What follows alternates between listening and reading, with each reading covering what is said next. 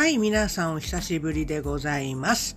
えっ、ー、と、久しぶりの最新ですけれど、更新ですけれども、えっ、ー、とですね、私は今、あの、新潟県に住んでいるんですが、まあ、実家が新潟なのでですね、あの、ちょっと今実家にいるんですけれども、えー、昨日、おとといぐらいからですね、雪が降りまして、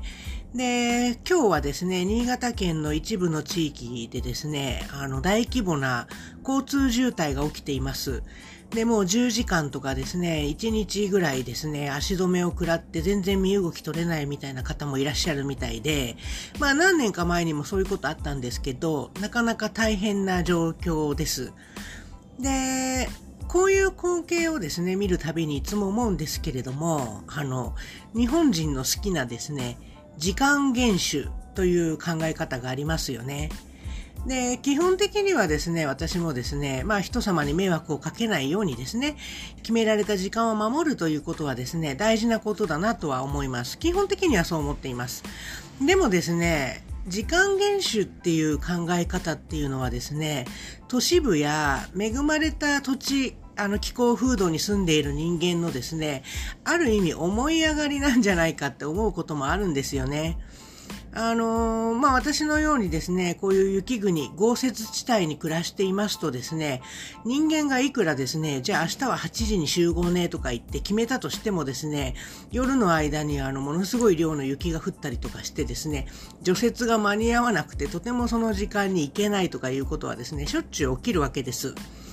で、大自然のですね、巨大な力の前ではですね、人間の考えなんてですね、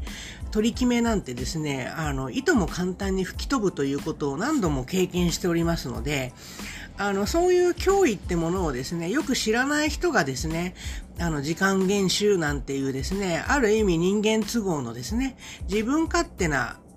考えっていうものをですね、作り上げるんじゃないかなって思うことがあります。あの、まあ、だからってですね、意図的にですね、とにかく常に時間を守らない、あの、だらけてですね、っていうのはですね、さすがにちょっとまずいかなとは思うんですけれども、努力したってですね、どうにもできないことっていうのはあるんだよっていうことが言いたかったんですね。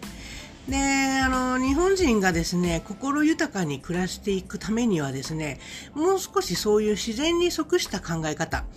あの、人間の思考とかですね、論理だけでですね、物事を決めていくのではなくて、そういうやり方ですとですね、いつか破綻しますし、また人間の心っていうのもですね、それについていけなくて、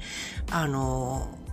まあ、いつまで経っても満たされないみたいなですね、そういう状況が続いていくかと思いますので、この辺でですね、一度もう少しですね、自然に即した生き方っていうものをですね、見直してもいいんじゃないかなと思います。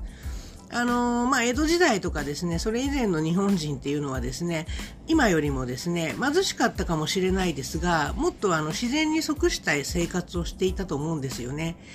で、あの、当時日本に来たですね、西洋人たちが書き記した記述を読みますと、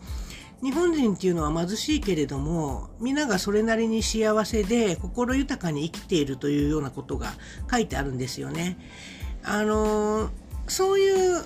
心のありよう、あの、物質的には豊かではないけれども、まあ心は豊かだったっていうですね、それが日本人のですね、本来持っている本質だったんじゃないかなって思います。